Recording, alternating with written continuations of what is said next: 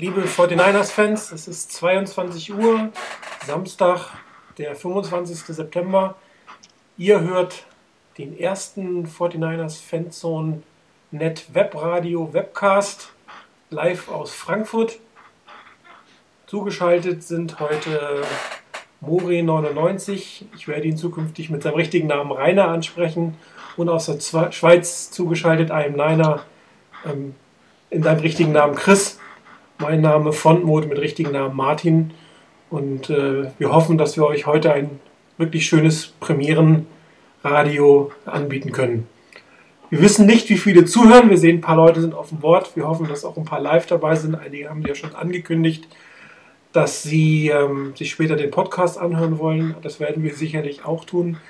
Ähm, Rainer hat ein Thread in der Talkzone aufgemacht, ähm, ein Type-In-Thread. Das heißt, jeder, der lustig ist, kann hier einen Kommentar abgeben, kann uns eine Frage stellen. Wir versuchen das, soweit es geht, ähm, mit einzubauen. Für alle Versprecher oder ähnlichen Dingen bitten wir uns vor, entschuldigen, wir sind alle keine professionellen Radioleute. Wir hoffen, dass der Cast einigermaßen läuft, zumindest sieht es bei mir so aus. Falls ihr auch qualitative Probleme haben solltet, könnt ihr das auch in dem Type-In-Thread posten. Vielleicht können wir da noch ad hoc was dran drehen.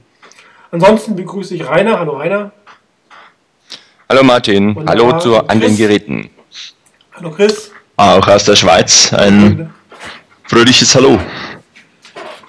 Gut, ich würde sagen, wir fangen an mit einem kurzen Rückblick über die letzten beiden Spiele der 49ers. Wir wollten ja eigentlich letzte Woche schon anfangen, da hatten wir leider ein paar technische Probleme, da konnten wir das nicht so richtig testen. Daher werden wir sicherlich noch zwei, drei Worte zu dem nicht ganz so schönen Spiel in Seattle ähm, verlieren. Darum möchte ich bitten, Chris vielleicht mal seine Einschätzung zu geben. Ähm, was lief im ersten Spiel schlecht und was haben die 49ers wirklich gut gemacht im zweiten Spiel? Na gut, also im ersten Spiel fand ich, äh, braucht man keine Geheimnisse zu machen, denke ich. Da war wirklich viel schlecht. Ähm, die, vor allem halt die Kommunikation, die dann die restlichen Probleme äh, hervorgebracht hat. Und ähm, ja, ich denke wirklich, dass das, dieser Punkt, Kommunikationsprobleme, äh, im Hinblick auf das Saints-Spiel besser geworden sind also hat man sich wirklich verbessert. Hat man gesehen, nicht so viele äh, Timeouts nehmen müssen in unnötigen Situationen. Ich glaube, es gab nur eine äh, Delay of Game Penalty. Und von dem her, das war sicher dann der, die größte Veränderung zwischen diesen beiden Spielen. Ja, Rainer, vielleicht deine kurze erste Einschätzung ja, also das mit den Kommunikationsproblemen ist mir auch aufgefallen. Das ging einfach zu lange. Das Time Management war grausam beim Spiel bei den Seahawks. Ansonsten hat mich enttäuscht insgesamt, dass die ja, dass das komplette Team eigentlich eingebrochen und zusammengebrochen ist, als es nicht so gut lief und die Seahawks plötzlich Punkte gemacht haben da hat zu viel gefehlt hinten dran. Das hat mich richtig enttäuscht, weil ich doch mit ziemlich großen Erwartungen in das Spiel reingegangen bin. Wir haben bei den Niners, denke ich mal, hervorragende Voraussetzungen dieses Jahr und dann kommt sowas. Da hat auch bei Alex Smith vieles nicht gestimmt. Ähm, da war keine Körpersprache da, ich will das Spiel gewinnen und ich reiß das rum. Und ja, das hat eben total nicht gepasst genau wie die Red Zone Offense einfach ihre Chancen nicht genutzt hat. Hätte man die Chancen genutzt, wäre das Spiel völlig anders gelaufen, bin ich der Meinung. Denn die Seahawks waren schwach und wir sollten sie nicht stärker reden, als es sind. Die Niners haben schlecht gespielt, die Seahawks haben es ausgenutzt und das haben sie gut gemacht. Und ich denke, dass im zweiten Spiel sich doch einiges gebessert hat. Zum einen gab das mit dem Time Management weniger Probleme, auch wenn da noch nicht alles Gold war. Zum anderen, was dort wesentlich besser war, war die Vorstellung von Alex Smith. Ich denke, an ihm kann man vieles festmachen, was sich da geändert hat in der Zeit.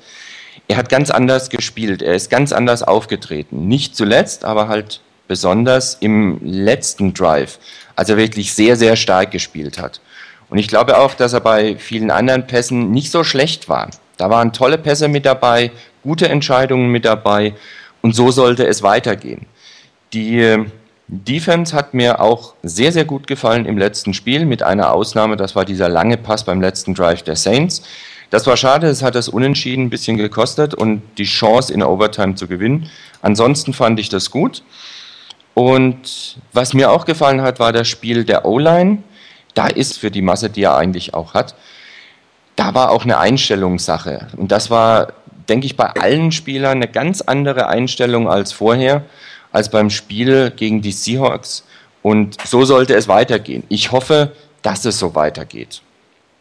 Ja, ich werde auch nochmal kurz meine ja. Ansicht nach war, dass die Defense in dem Moment, wo die Offense oder das ganze Team äh, bedrohte, in ein Loch zu fallen, dieses Loch tatsächlich auch geöffnet hat, mit blöden Aktionen auf beiden Cornerback-Seiten äh, Touchdowns kassiert hat. Und das Team, das eigentlich oben auf war, ähm, hätten hier die beiden Cornerbacks nicht spekuliert und nicht diese beiden Touchdowns kassiert, sondern vielleicht die Seahawks auch bei zwei Field Goals gehalten, wäre meiner, meiner Meinung nach auch äh, das Loch deutlich kleiner gewesen, dass man gefallen ist oder wäre man gar nicht wirklich gefallen und hätte das Spiel ähm, am Ende vielleicht auch ein bisschen besser gewinnen können. Also Alex Smith hat nicht gut gespielt, das ist richtig, die Calls waren. Man hat auch schlecht begonnen, man hat Fehler gemacht, man lag 9 zu 0 zurück. Aber der Unterschied war, man lag plötzlich nicht 16 0 zurück oder noch schlechter, so dass, die, ähm, dass das Team immer im Spiel geblieben ist, dass man ganz normal seinen äh, Gameplan verfolgen konnte, dass man dazu geführt haben, dass man nochmal aufholen konnte.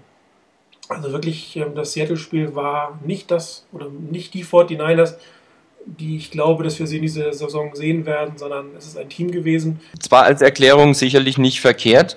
Auf der anderen Seite ist mir das als Erklärung ein bisschen zu wenig und ein bisschen zu billig, darauf abzustimmen, auf das Momentum. Natürlich hängt da viel mit zusammen, aber ich bin der Meinung, hier muss das Team auch entgegensteuern können. Und das hat das Team nicht geschafft und das war mit die hineinziehen lassen das hat mich gestört an dem Ganzen. Und ich hatte da wirklich Bedenken, dass das so ein Trend ist für die, für die ganze Saison. Im Moment bin ich ein bisschen hin und her gerissen, denn das Spiel gegen die Saints zeigte eben ein, ein völlig anderes Team der 49ers, die ja ganz anders agiert haben. Ich hoffe, dass das, das Erfolge mal eintreten. Gut, ich denke halt eben schon, den 49ers fehlt im Moment ähm, in Offens vor allem so der wahre Leader. Ähm, Alex Smith ist das nicht. Also Saman, er konnte das Team nicht mit den ganzen ähm, Problemen rundherum, Play Calling, Time Management, nichts mehr funktioniert hat und für die Seahawks hat dann sehr schnell alles funktioniert. Man hatte keine Probleme mit den Play Calls, man hatte das Time Management besser im Griff. Und ähm, die Fehler der 49ers haben das Heimteam vor dem Heimpublikum einfach getragen. Sie waren auf einer Welle, sie haben aus ihren den Chancen, die sie einfach selbst gebracht, indem sie am Anfang nicht eiskalt die Sachen ausgenutzt haben und dann einfach meiner Meinung nach nicht in der Lage waren, sich selbst aus diesem Loch zu holen. Und aus meiner Sicht wäre es die Defense gewesen, die hier hätte halten müssen, wie sie es geht. Ähm das Einzige, was wir testen können, ist, wir würden die ganze, den, den Broadcast nochmal kurz stoppen und ich rufe die beiden nochmal an und dann schauen wir mal, ob es dann besser funktioniert.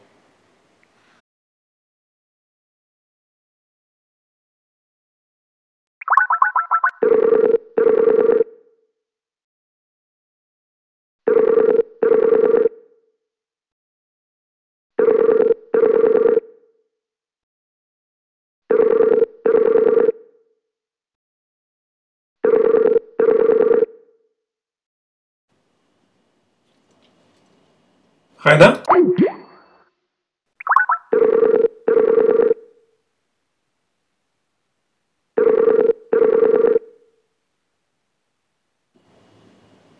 So, jetzt bin ich aber da. Wunderbar, jetzt versuche ich nochmal den Chris zu kriegen.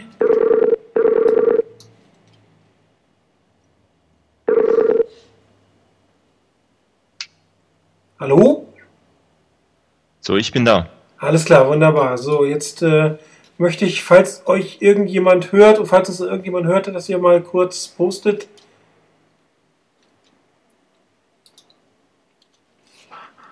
Ob das jetzt weiter funktioniert.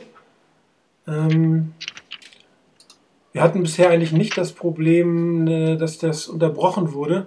Ich habe keine Ahnung, woran das liegen könnte. Also, liebes Publikum, wenn ihr uns hört, gebt mal kurz äh, ein Laut ob ihr uns permanent hört oder ob ihr immer eine Schleife hört oder wie das Ganze aussieht. Jetzt auch ganz kurz den Stream aufgemacht, aber ich höre drei Sekunden lang etwas und dann ist Stille.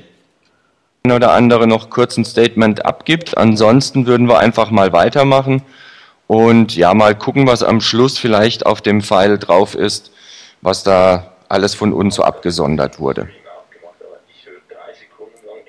Wunderbar. Also ich höre den Probleme feststellt, bitte sagen. Ähm wunderbar. Also gut, dann ähm, äh, hatten wir als letztes Thema das, das Thema Leadership. Was, was gut, dann darfst du weitermachen. Wunderbar, vielen Dank. Also probieren jetzt nochmal. Wir hatten das Thema ähm, Leadership was Chris aufgebracht hat, ähm, mit der Kritik an Alex Smith, dass er eigentlich nicht der Leader des Teams ist. Auch da noch in der Defense, noch an der Sideline, der in der Lage war, das Team zu, zu, zu führen oder vielleicht sogar zu ziehen, wäre, glaube ich, das Bessere in diesem Fall gewesen. Ähm, ich fand das gegen New Orleans doch ein ganz anderes Bild. Wenn er anfing zu rollen oder nach außen zu gucken, einen kurzen Tight End Pass oder einen Running Bank Pass, dann habe ich immer gedacht, um Gottes Willen, ähm, das wird nie was. Der lange Ball hat man öfter gesehen, wenn er Zeit hat, kommt an. Ein bisschen Pech, schlecht geworfen. Das muss auch nicht immer intercepted werden. Passiert auch nicht jedem Team, aber er, das Team stand hinter ihm. Ähm, er hat teilweise selbst gecallt im, im letzten Drive, gerade wenn, wenn die Uhr gelaufen ist, hat er selber die Calls angegeben. Das wurde auch von den beiden Kommentatoren nochmal gesagt. Und da hat man, glaube ich, schon gesehen, dass er der Leader sein kann. So wie er sich gegen New Orleans präsentiert hat, sollte das eigentlich möglich sein.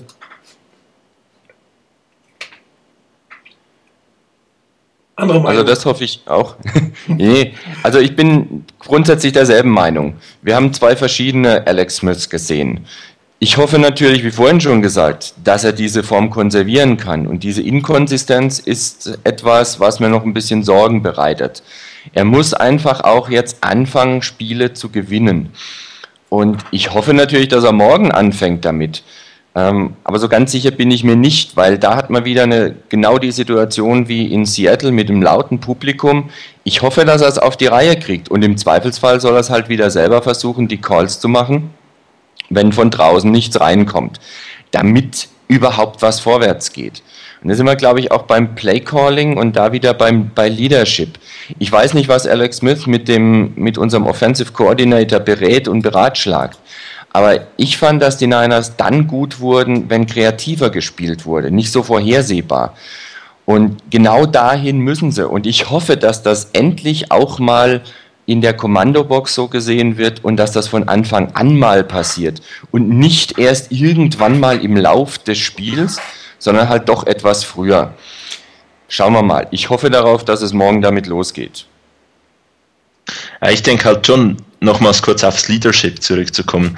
Ähm, den Leader sieht man halt schon, äh, wenn es mal nicht so läuft. Und halt gegen die Saints lief es über weite Strecken des Spiels dann halt eben doch besser. Ich weiß nicht, ob da, ob da Alex wirklich so, so der Leader war ob, oder ob das Team äh, sich da gerade gut gefühlt hat. Ich denke, wir werden sehen, ob er ob er ein Leader sein kann, wenn es mal nicht so läuft, ob er dann das Team wieder mitreißen kann, ob er dann wieder die, diese Plays macht. Ähm, ich denke auch nicht zwingend, dass er ein Leader sein muss, wenn es ihm nicht liegt, dann soll er einfach seinen Job machen und den muss er jetzt einfach konstant machen. Am, so am Montag hat er ihn gemacht, am Sonntag vor einer Woche hat es nicht geklappt bei ihm und beim ganzen Team. Ähm, es muss ja nicht immer der Quarterback sein, der der Leader des Teams ist. Ist meine Meinung. Also das erwarte ich schon, weil wenn du ähm, spielst und auf dem Spielfeld stehst als, als in dem Footballteam, im Prinzip redet nur einer oder einer hat das Sagen im Huddle und das ist der Quarterback. Du hörst dir vielleicht mal an, was der eine oder andere an, an Ideen hat oder an, an Sachen gesehen hat, aber im Prinzip redet einer, das ist der Quarterback und der soll es auch tun. Der soll die Plays ansagen, der soll die Leute motivieren. In der Defense richtig, da gibt es andere Lieder, da kann es ein Linebacker sein, da kann es ein Safety sein, da kann es ein Lineman sein. Aber wenn auf, im Offense-Huddle der Quarterback nicht klar das Wort hat und nicht klar die Sachen ansagt und ihm nicht gefolgt wird, dann ist das Team einfach meiner Meinung nach so geschwächt von der, von der ähm, Intangible-Seite, wie man so schön sagt, ähm, dass, dass man es einfach auch nicht gewinnen kann. Also das gehört zum Quarterback dazu, dass er das Team zumindest auf dem Feld führt. Neben dem Feld ist das wieder anders. Da wird es andere Leute geben, die logischerweise auch sich zu Wort melden. Es wird ein Vernon Davis sein, das wird sicherlich der ein oder andere Offense-Line-Spieler sein, das wird Frank Gore sein. Aber auf dem Feld, wenn die Offense draufsteht, hat es der Quarterback zu sein, muss es der Quarterback sein. Und die Frage ist jetzt einfach, ähm, haben die 49ers gegen die Saints gut gespielt, weil Alex Smith der Leader war oder konnte er der Leader? Einer gerade, ähm, ob es eine ganz simple Ursache für das Debakel bei den Hawks geben könnte, nämlich die Überheblichkeit der Niners. Ich persönlich schließe das eher aus. Ich glaube nicht, dass das Überheblichkeit war. Ähm, es hat gemangelt an der Chancenverwertung, an der Konsequenz, am, am Killerinstinkt in der Red Zone. Das schiebe ich jetzt aber nicht unbedingt auf eine Art Überheblichkeit nach dem Motto, wir schaukeln das schon irgendwie nach Hause. Das wäre mir auch eine zu billige Lösung dafür. Ich denke, dass hier vieles schlicht und ergreifend nicht gepasst hat. Die O-Line hat nicht so gespielt, wie sie spielen sollte. Alex Smith war weit unter seinen Möglichkeiten. Das Playcalling war schwach bis sehr, sehr vorhersehbar. Und das Time Management war unter aller Kanone, um es mal so auszudrücken dass dann kein Leader da war, eben Alex Smith, den ich auch als Leader auf dem Feld sehe, der muss der Leader sein als Quarterback, dass er nicht gegensteuern konnte, war eine Enttäuschung in dem Spiel. Aber Überheblichkeit glaube ich persönlich eher nicht. Gut, ich kann mir vorstellen, was Niner etwas ansprich, ansprechen will damit. Und zwar, ich finde so Time Management, Play Calling, Game Planning, äh, das Team vorbereiten, das, das ist wirklich, äh, das kann man planen, das kann man wirklich in der Vorbereitung machen. Und auf mich wirkte es schon auch in gewissen Situationen so, als ob die begonnen zu spielen. Und da schienen die Niners teilweise sehr, äh, ja, einfach nicht vorbereitet. Und da kann man vielleicht schon sagen, dass man in der, in der, vielleicht sich selber auch zu stark eingeschätzt hat in der, in der Vorbereitung. Also vielleicht nicht wirklich überheblich, aber vielleicht hat man auch die Seahawks falsch eingeschätzt. Also das glaube ich eigentlich überhaupt nicht, dass man die falsch eingeschätzt hat, beziehungsweise dass man überheblich war. Die Fortinanders haben drei Chancen zum Scoren gehabt am Anfang. Wenn du da 14 oder vielleicht sogar 17 oder 21 Punkte machst, ist das Spiel durch. Dann ist das Spiel einfach gelaufen. Dann nimmst du die, die, das Publikum raus, du kannst ganz anders spielen. Das wird vielleicht nochmal eng, aber eigentlich verlierst du sowas nicht. Vor allen Dingen das andere Team hat auch keinen keinen Punkt, an dem es sich herausziehen kann. Wenn du aber genau aus diesen drei guten Chancen drei, sechs Punkte machst, dann, dann hat die Defense Erfolge, dann ist das Publikum mit drin, dann passiert was auf der anderen Seite des Balles und du bist zurück. Das, das überheblich war es einfach nicht, meiner Meinung nach. Man hat am Anfang Fehler gemacht, die unnötig waren, die das Spiel gekostet haben, die die Führung gekostet haben. Und ohne die hätte man dieses Spiel am Ende gewonnen, weil man einfach das bessere Team ist. Das ist so. Aber ich glaube nicht, dass die 49ers genau mit diesem Wir sind das bessere Team mit reingegangen sind. Das ist ein Divisionsspiel. Ähm, die Rivalität der, der 49ers und der Seahawks ist inzwischen sehr groß, auch wenn man erst seit ein paar Jahren in einer Division spielt. Aber das, das ist schon wirklich immer ein harter Kampf. Ich habe mehrere Spiele in Seattle und in San Francisco ähm, erlebt. Und das ist wirklich eine intensive Rivalität und da geht kein Team unmotiviert oder überheblich hinein. Aber das äh, Interessante angesprochen eben war das Playcalling. Ich glaube, das ist etwas, mit dem wir uns auch nochmal beschäftigen sollten. Ähm, prinzipiell das, was in Seattle gelaufen ist. Und zwar, man sollte skripten. Also 15, die ersten 15 Plays einfach aufschreiben und danach auch konsequent callen. Das Team ist im Rhythmus, man kann diese 15 Plays mehrfach im Training üben, man weiß, was passiert und ist dann auch einfach nicht, nicht hektisch dabei, was zu suchen, wenn nichts passiert. Und das ist, glaube ich, die Schwierigkeit der 49ers, das, den Anfang hinzubekommen. Das war in Seattle so und das war aber auch in New Orleans so. Das denke ich auch, dass hier im Playcalling sich schon was tun muss, ähm, um in der Vorbereitung besser zu sein. Dass die 49ers ähm, irgendwie nicht richtig reagieren konnten oder nicht richtig reagiert haben in Seattle, kann gut damit zusammenhängen, dass man die Seahawks anders eingeschätzt hat. Das würde ich noch lange nicht als Überheblichkeit einstufen. Ich denke eher, dass man da vielleicht in der Analyse ein bisschen daneben lag und man konnte dann nicht mehr wirklich reagieren. Und genau diese Skripten, ich weiß nicht, ob es die Niners nicht machen, weil es ja eigentlich Usus ist in der, in der NFL, dass man sowas macht. Ähm, aber mir hat da auch ein bisschen einfach das Überraschungsmoment gefühlt, äh, gefehlt. Und da fehlte auch mir zumindest wirklich äh, konsequenterer Einsatz von Play-Action. Und Im zweiten Spiel fand ich das besser gelöst und ich hoffe, dass es weiterhin so ist und dass sie da noch mehr draufsetzen, weil wir haben mit Frank Gore einen verflixt guten Running Back und den sollte man einsetzen. Natürlich muss der als auch laufen. Wir haben aber auch gute Möglichkeiten, eben genau, wenn wir diese Waffe nutzen wollen und die Box vollgestellt wird vom Gegner, dass wir dann über Play-Action arbeiten können, weil wir haben gute Leute, die den Ball auch fangen können. Man muss sie nur einsetzen. Und das hat mir persönlich gefehlt. Ganz kurz noch zu dem, was Touchdown Maker gerade schreibt, äh, mit dem stimmlich outen. Ich oute mich hiermit mal. Mein Name ist Rainer und bekannt unter auf dem Board als More99. Der, der vor mir geredet hat, war Frontmode oder Martin und der mit dem ganz leichten schweizerischen Akzent, das ist dann Chris beziehungsweise I am Niner. So, jetzt wisst ihr hoffentlich nochmal alle, wer wer ist und dann können wir weitermachen. Dann würde ich sagen, Chris, deine Einschätzung zu höher Playcalling. Jawohl, also das zum Skripten möchte ich noch was sagen. Ich habe noch in Erinnerung von letzter Saison, da hat äh, Alex Smith mal gesagt, ja, wir kommen schlecht ins Spiel, weil Jimmy Ray sei wohl ein besserer Playcaller als ein als Skripter. Also die Niners werden wohl auch ein Skript haben und äh, den Start für sich festgelegt haben. Ähm, eigentlich hat Rainer ganz recht, die 49ers müssen einfach ähm, abwechslungsreicher werden.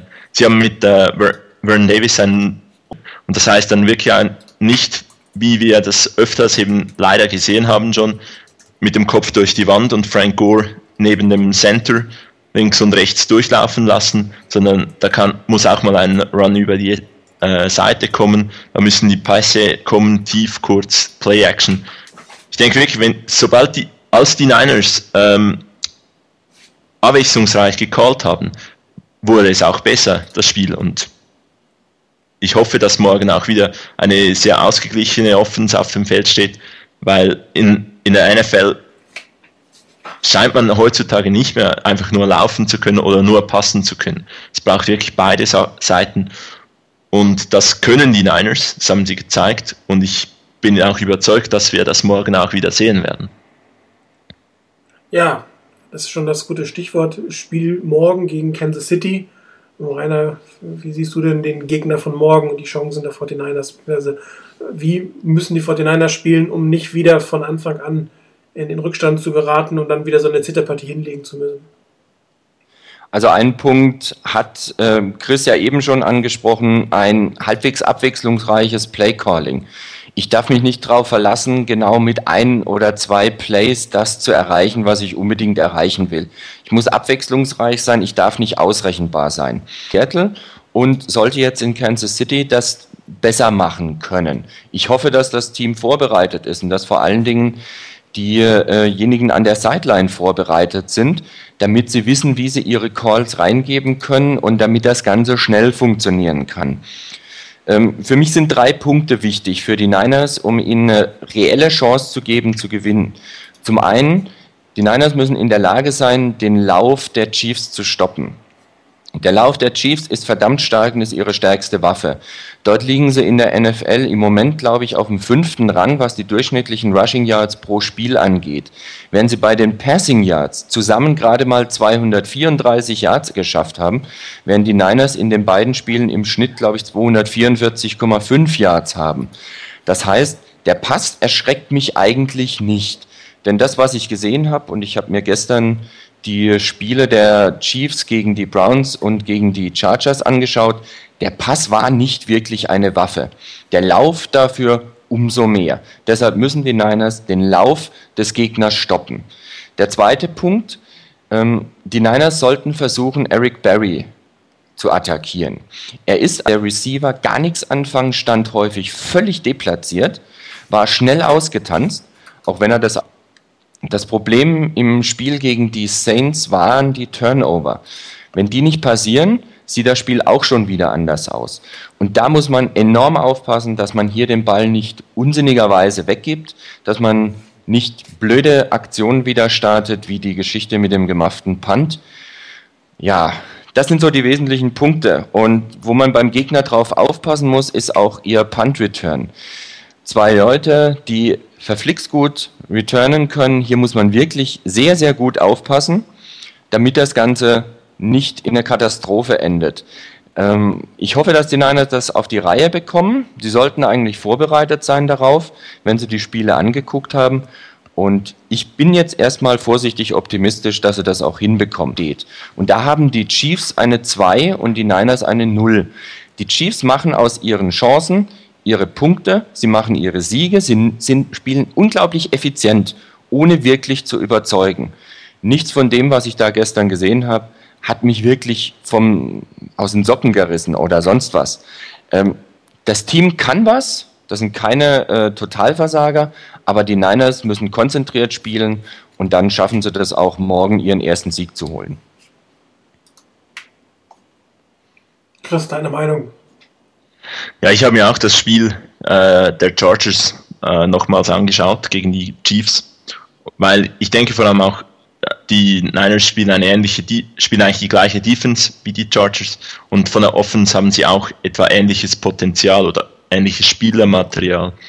Ähm, die Chargers hatten in dem Spiel enorme Kommunika auch enorme Probleme mit dem Lärm. Also ich habe irgendwie drei Timeouts gezählt, die bei denen Philip Rivers sehr ungehalten reagiert hat. Und es gab auch irgendwie drei oder vier Delay of Game Penalties. Also wir haben wieder das laute Stadion und das macht mir auch wieder etwas Sorgen, weil das, da müssen die Niners erstmal beweisen, dass sie das ähm, in den Griff gekriegt haben. Der zweite, der andere Punkt, den äh, Rainer angesprochen hat, Eric Barry muss konsequent angegriffen werden. Die Chargers haben einen sehr guten Job gemacht mit Antonio Gates gegen Barry. Also da, da gab es, glaube ich, habe ich drei Duelle gezählt, um Vernon Davis auf Eric Barry laufen zu lassen. Die Offense der, der Chiefs ist ganz klar abhängig vom, vom Ground Game. Äh, Jamal Charles und Thomas Jones haben einen sehr guten Job bisher gemacht und die sind die große Gefahr.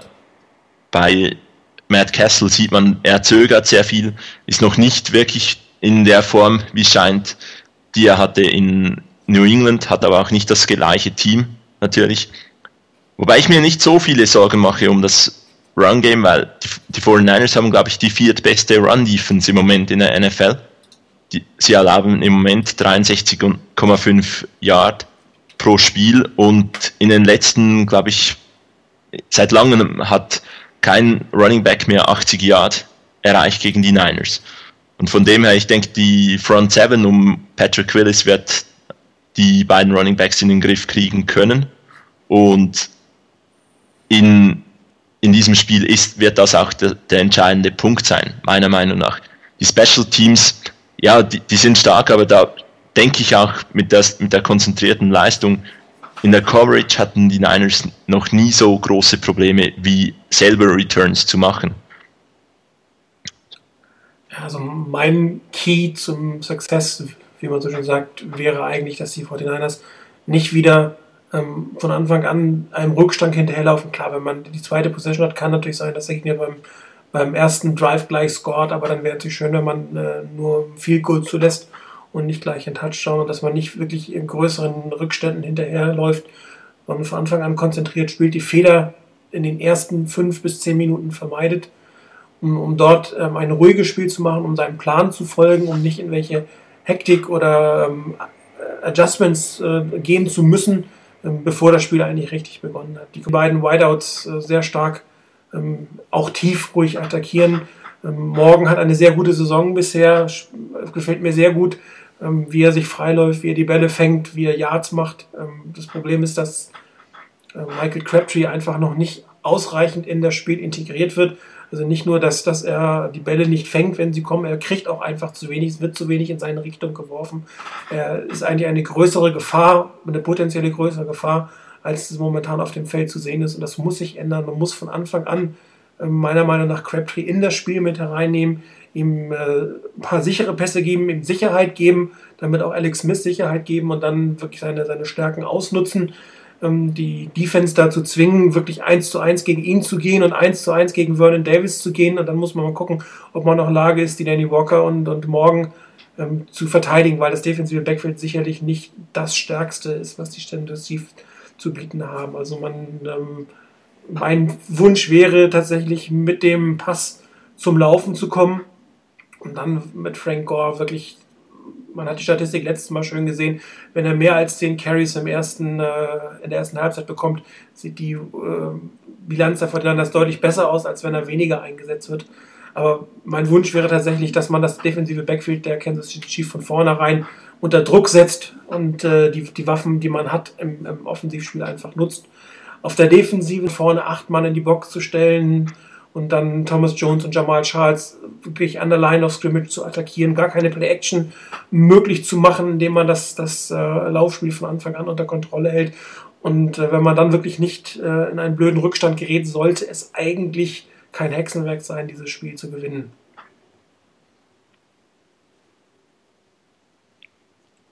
Ja, ähm, da wir jetzt, glaube ich, ähm, ein bisschen am Forecast sind, vielleicht gucken wir auch mal über den Tellerrand hinaus äh, Richtung NFC West. Wir haben zwei Teams, die mit 1 zu 1 die Division anführen. Die Seattle Seahawks, die Arizona Cardinals. Vor den Niners und St. Louis Rams liegen mit 0 zu 2 zurück. Wir haben ganz interessante Matchups dieses Wochenende ähm, für die NFC West. Ähm, Arizona kommt, oder kommt Besuch aus der Bay Area von Oakland.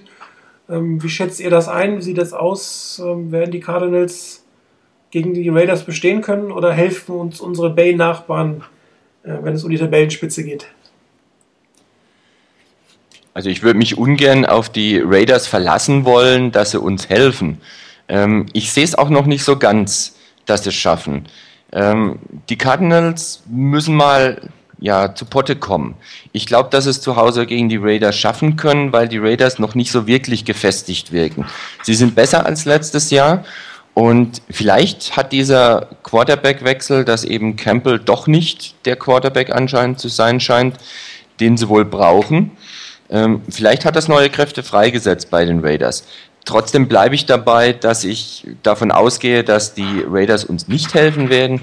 Ich gehe davon aus, dass die Cardinals das Spiel gewinnen werden.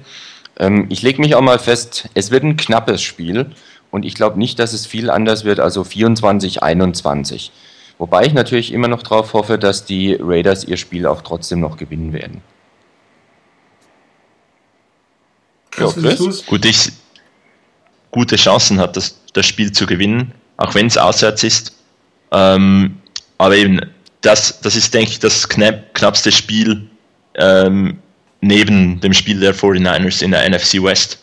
Ähm, reines Bauchgefühl, äh, denke ich, dass die Oakland Raiders das Spiel gewinnen können oder werden. Also ich setze ehrlich gesagt auch auf äh, das Team von der falschen Bay-Seite, zumindest was die NFL und die falsche Bay-Seite betrifft. Ähm, die Cardinals sind doch sehr unbeständig. Ähm, Anderson als Quarterback ist auch kein viel kleineres Fragezeichen als das, was die Raiders aufzubieten haben. Beanie Wells wird noch nicht spielen, das heißt, Tim Hightower muss wieder ran. Auch der hat irgendwie nicht konsequent die Leistung gebracht, hat immer mal gute Spiele, aber wirklich nie als konsequenter Runner äh, sich, sich gezeigt. Und ähm, die Raiders haben eine Chance und ich hoffe einfach, dass sie diese Chance auch nutzen werden. Ähm, auch wenn die Chance sehr klein ist, ich gebe es zu, aber ich bin da ganz, ganz hoffnungsvoll. Ähm, die Seattle Seahawks bekommen Besuch aus Kalifornien, aus Südkalifornien. Die San Diego Chargers kommen. Ähm, so schlecht wie die Seattle Seahawks eigentlich meiner Meinung nach sind, sollten die Chargers, auch wenn sie noch nicht die Top-Leistung dieses Jahr gezeigt haben, ähm, doch dieses Spiel eigentlich gewinnen. Ähm, McNeil hat seinen Tender unterschrieben. Ob er jetzt am Wochenende spielt, habe ich noch nicht rausbekommen. Kann natürlich sein, dass wenn er heute erst unterschrieben hat, dass er am Sonntag noch nicht dabei ist. Aber im Endeffekt äh, sind die San Diego Chargers besseres Team. Sie haben die besseren Quarterback und den besseren Quarterback, die besseren Receiver, auch ohne Winston Jackson. Sie haben das bessere Running Game, auch wenn ähm, Ryan Matthews leider ausfallen wird, aber die anderen beiden werden das Spiel sicherlich übernehmen kommen. Und auch die Verteidigung sollte eigentlich den Seattle Seahawks ähm, gewachsen sein, um es mal so auszudrücken. Klar, es kann immer was passieren, dass man wirklich das Spiel mit dem falschen Bein beginnt und ähm, das äh, Heimpublikum in Seattle ist schon was ganz Besonderes und wie man sieht, kann das auch das Team tragen. Aber ich bin optimistisch, dass auch die Seattle Seahawks am Ende dieses äh, Spieltages mit 1 zu 2 dastehen werden. Denke ich auch. Ähm, die Chargers hatten das Spiel bei den Chiefs und das ist ein bisschen arg kurz vorher. Ähm, Matthews fällt leider aus. Schade, sonst wäre es meiner Meinung nach noch klarer. Ich denke vor allen Dingen, dass die Chargers beim Spiel der 49ers in Seattle gut hingeschaut haben und dass sie die Fehler der 49ers nicht machen werden, sowie ihre eigenen nicht machen werden, die sie in Kansas City gemacht haben. Von daher denke ich, dass das eine relativ glatte Sache geben müsste. Gut, wie eben schon von Martin gesagt, äh, es kann schnell mal passieren, dass was ganz blöd läuft. Ähm, der Gegner geht in Führung, das Heimpublikum treibt ihn an, selber geht was daneben und schon sieht es ein bisschen schwieriger aus. Trotzdem halte ich für die Chargers, halte ich die Chargers für gut genug, das Spiel nach Hause fahren zu können. Ich bin da sehr optimistisch, dass die Seahawks ähm, denselben Rekord nach dem kommenden Spieltag haben werden wie die 49ers, also dass sie das Spiel gegen die Chargers verlieren. Ich sehe es ähnlich. Äh, die Chargers sind meiner Meinung nach auch ohne Jackson, ohne McNeil das beste Team der AFC West ähm, und werden diese Division auch gewinnen können. Das Spiel in Kansas City war unter schwierigen Bedingungen denke ich. Es war Monday Night. Ähm, Home Opener für die Kansas City Chiefs mit neuem Stadion und alles. Ähm, das als Niederlagengrund zu sehen wäre zu, zu einfach, aber es, äh, die Chargers werden sicher daraus gelernt haben und sind vom Talent her einfach wirklich das bessere Team.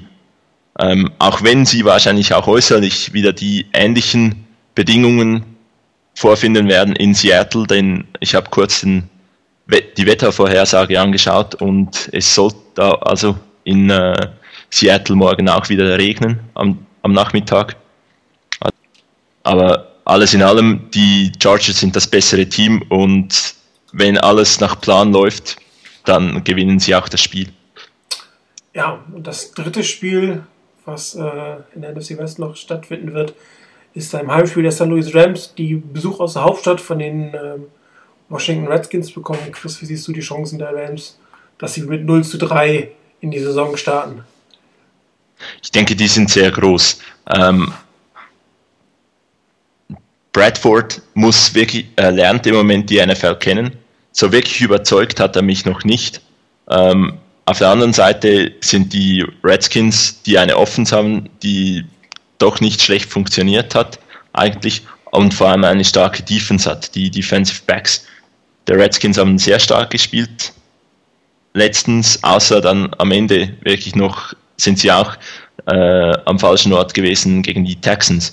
Aber auch hier ist eigentlich wiederum das, das, das Hauptargument, die Washington Redskins sind insgesamt das bessere Team und gewinnen meiner Meinung nach dann auch das Spiel. Das denke ich auch, weil die, ähm, die Rams noch nicht so weit sind gegen ein Team ähm, wie, die, wie die Redskins wirklich ankommen zu können. Klar, sie spielen zu Hause und die Redskins sind vielleicht nicht das Überteam in der Liga, aber sie spielen halbwegs konsequent, so habe ich den Eindruck von dem, was ich bisher von ihnen gesehen habe und was ich so mitbekommen habe. Und sie sollten in der Lage sein, Bradford zu verwirren und ihn vor Probleme zu stellen, bei denen er erstmal ja, aus, rausfinden muss, was denn eigentlich jetzt so los ist und wie ihm da geschieht. Äh, von daher auch auf die Frage von Wizard 49er, ob äh, wir glauben, dass Bradford die Rams gegen McNabb und die Skins zum Sieg führen kann. Also ich für meinen Teil nein und so wie ich äh, Chris und Martin verstanden habe, bei den beiden genauso das Nein. Deshalb entfällt eine Antwort auf den, auf den zweiten Teil der Frage, wenn ja, wieso. Das können wir uns schenken. Ich glaube es nicht, dass Bradford das schaffen kann. Er muss noch lernen, er wird gut werden, er hat tolle Ansätze gezeigt und da werden wir vielleicht noch Probleme bekommen mit dem, da er dummerweise bei uns in der Division ist.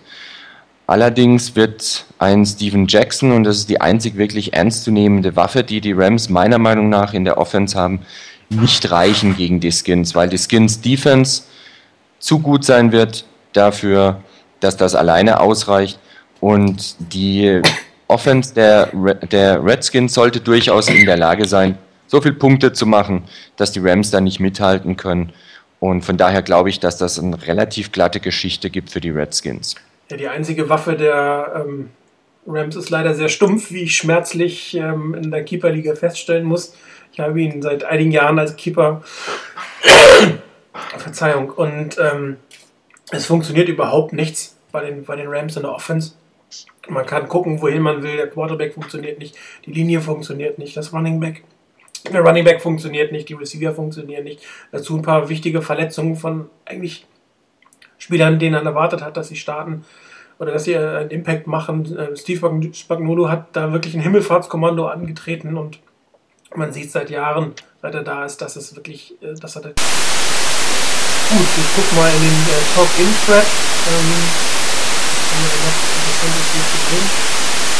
Es gab eine Frage, es gab eine Frage von Touchdown Maker, äh, was mit Ted Ginn Jr. ist, wann er wieder spielen kann und ob es bei uns, bei den Niners, einen Deep Threat Wide Receiver gibt, der das machen kann, außer Ted Ginn Jr. Ähm, so wie ich jetzt mitgekriegt habe, wird er wohl nicht spielen können. Mir kommt es auch ein bisschen komisch vor, wie das Ganze so kommuniziert wird. Ich glaube persönlich nicht so unbedingt dran, dass Ted Ginn Jr. bald wieder bei den Niners spielen wird.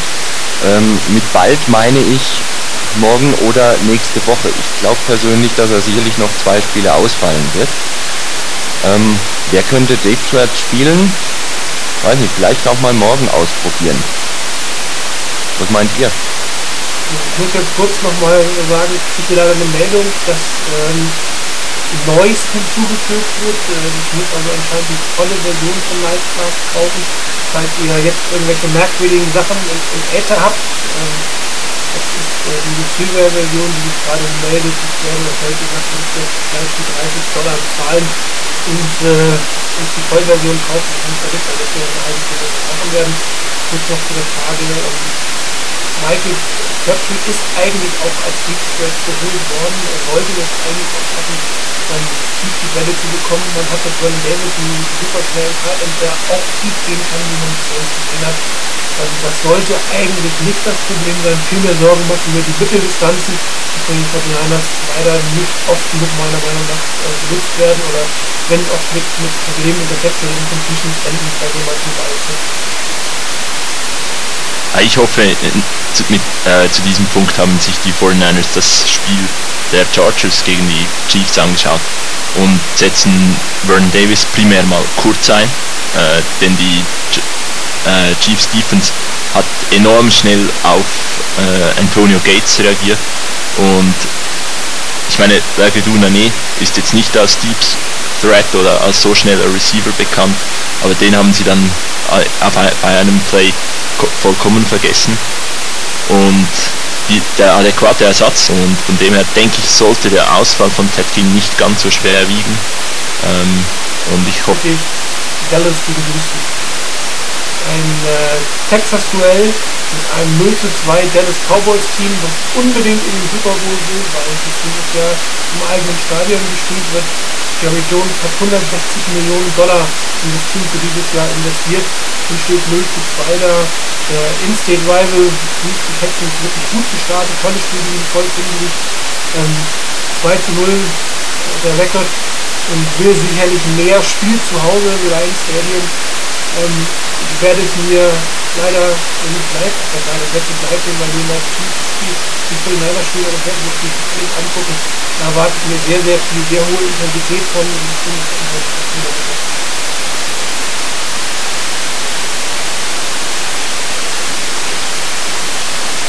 Ja, die 02 wollen unbedingt in den Super Bowl. Und wenn sie das jetzt auch noch verdeigen, dann ist, glaube ich, ziemlich Feuer in der Hütte.